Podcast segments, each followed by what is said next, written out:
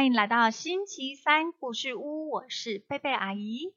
宝贝，上个星期我们参与了伽利略在他的家乡比萨大学提出的自由落体实验，但是比萨大学的教学风气实在是太保守了，能给伽利略的薪水也很少诶所以伽利略在那里只教了三年的书，就转往意大利最顶尖的。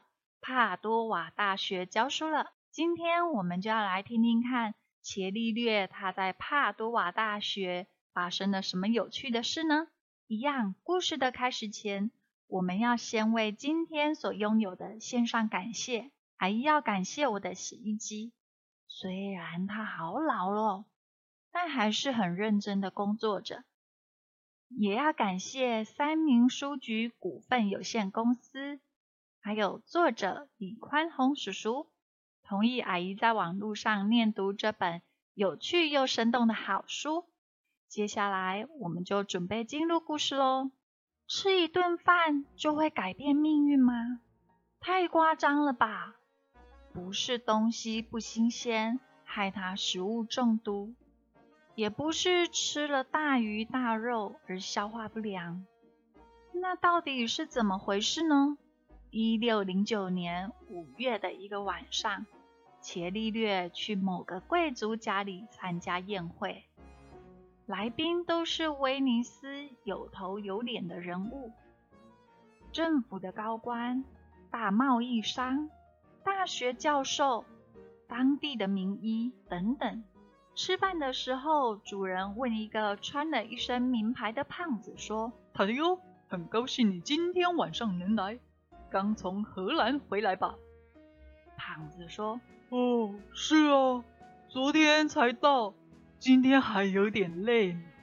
哎，不过一想到你每次请客都有好东西吃，就一点都不累了。”他是个贸易商，常到欧洲各国出差。他有两个主要的兴趣：吃和赚钱。放心啦，不会亏待你的啦。看到那只油光火亮的烤乳猪没有？那就是特地为你做的哦。哦，对了，听说荷兰全国现在都在炒作郁金香，把郁金香球茎的价格哄抬的非常高，是真的吗？哦，对啊，啊，说起来你不会相信啊，现在荷兰啊。一颗郁金香的球茎就可以当女孩子的嫁妆。大家听到胖子的话，都把眼睛瞪得像乒乓球这么大，大叫说：“哇塞，这太离谱了吧！太离谱了啦！”伽利略一直摇头，不敢相信自己的耳朵。一颗郁金香的球茎可以当嫁妆？不久前，妹妹出嫁，嫁妆由她负担，花了她整整两年的薪水耶。她还必须到处借钱，到现在贷款都还没有还清。这些荷兰人疯了。胖子好像听见伽利略心里的嘀咕，说：“哦，不过大家不要小看荷兰人，以为他们只是没大脑又死爱钱的疯子哦。”我在那里的时候啊，就看到有一种玩具可以让人看得很远，听说是他们一家眼镜行发明的，可见他们还是有一些聪明的人在动脑筋啦。这个玩具听起来比郁金香的球茎有意思多了。伽利略想，一根能令人看得很远的仪器。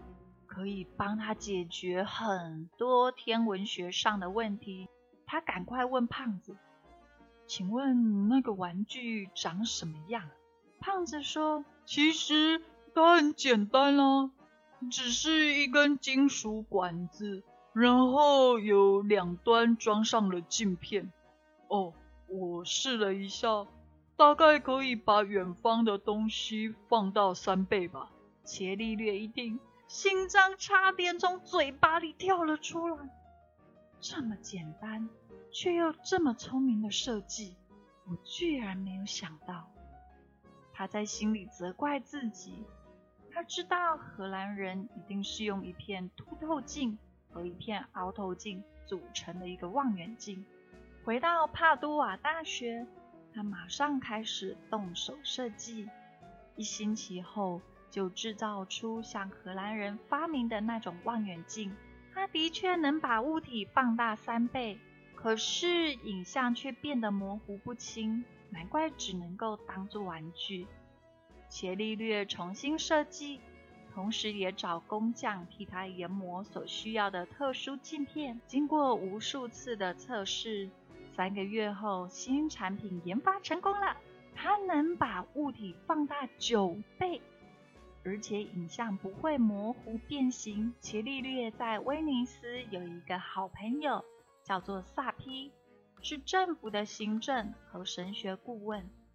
常常会和伽利略讨论他的研究成果。正在这个时候，萨皮寄来了一封信：“亲爱的伽利略，好久不见了，你好吗？这边的码头工人都很想念你呢。听说你最近一直忙着改良望远镜，不知道进展如何了呢？”上星期有一家荷兰的大眼镜商来威尼斯，想把制造望远镜的方法卖给政府，但是要价十万金币。我觉得他们的价钱实在太高了，你能帮忙吗？谢谢你忠实的朋友萨皮。那个烂望远镜还敢要我们十万金币？这些荷兰人把我们政府当凯子啊！我们可不会像他们炒作郁金香那样炒作他们的望远镜的。伽利略越想越气，马上带着他的九倍望远镜到威尼斯找萨皮。萨皮看到伽利略和他的望远镜，非常的高兴，立刻请政府停止和荷兰人的谈判，而且替伽利略安排几天后。在威尼斯的钟楼顶上，向国会议员和政府官员展示他的望远镜。钟楼高约一百公尺，差不多等于三十层楼。螺旋状上升的楼梯又窄又陡，让一些平常养尊处优、身材胖嘟嘟的大官员爬得气喘如牛，减掉了不少的肥肉呢。一个年轻力壮的国会议员最先到达钟楼顶上，看到伽利略已经把望远镜架好，站在旁边笑眯眯的等着他。议员先生，辛苦您了，伽利略说着。年轻的议员一面喘气，一面指着望远镜说：“哦，就是这个玩意儿。”伽利略点点头。议员把眼睛凑到望远镜的目镜，看了半天，把眼睛离开望远镜，用肉眼眯着眼睛看远方，然后回到望远镜，离开望远镜，回到望远镜，在离开望远镜，就这样搞了好几次以后，满脸困惑的抬起头，议员先生。有什么问题吗？伽利略很关心的问着。哎，我不了解。我在望远镜里看到一间教堂，可是用肉眼连教堂的影子也看不到啊。伽利略微笑着问：“您觉得那是哪里的教堂呢？”嗯，看起来像是帕多瓦的教堂，但是不太可能的。因为帕多瓦离这里实在是太远了，伽利略说：“您看到的的确是帕多瓦的教堂。这是一架九倍的望远镜，可以把目标的距离缩短九倍。帕多瓦离威尼斯三十二公里，透过伽利略的望远镜，看起来好像只在三公里半的地方。”年轻议员再用望远镜看了一次，兴奋的满脸通红，对着楼梯底下大喊：“喂，你们快点，爬快点！这望远镜实在是太酷了。其他议员啊，跌跌撞撞爬上来，年轻议员就把伽利略那番话再讲给大家听，好像他现在也变成了望远镜的权威了。那些议员从望远镜看出去，看到帕多瓦教堂后，更大声的惊叫：“哇，天哪，这简直太不可思议了！嗯，太神奇了，太神奇了！”伽利略，你真是一个大天才呀！国防部长对于看教堂没兴趣，他把望远镜转向威尼斯港。当他看到远方要进港的船只和船上的水手时，平常严肃拘谨的国字脸上也绽开了难得的笑容。以后敌人要攻打威尼斯就没这么容易了。我们早早就可以发现他们的行踪。这时，国会议长问伽利略：“伽利略教授，请问你这望远镜要卖多少钱呢？”伽利略说：“哦，议长先生，我希望能把这架望远镜赠送给政府，这会是我最高的荣幸。”国会议长显然非常的感动，说：“伽利略教授。”我仅代表政府向你致十二万分的谢意。第二天，全体国会议员一致通过礼聘伽利略为帕多瓦大学的终身教授，同时马上把他的薪水增加一倍。回到帕多瓦，伽利略并没有松懈，他继续研究。四个月后，制造出一架二十倍的望远镜。多年来的梦想终于可以实现了。伽利略不想看教堂，也不想看船，他把望远镜朝向天空，用这架二十倍的望远镜，他发现许多不为人知的天空秘密。这些发现使他变成了一个伟大的天文学家，但却也替他惹了很大的麻烦。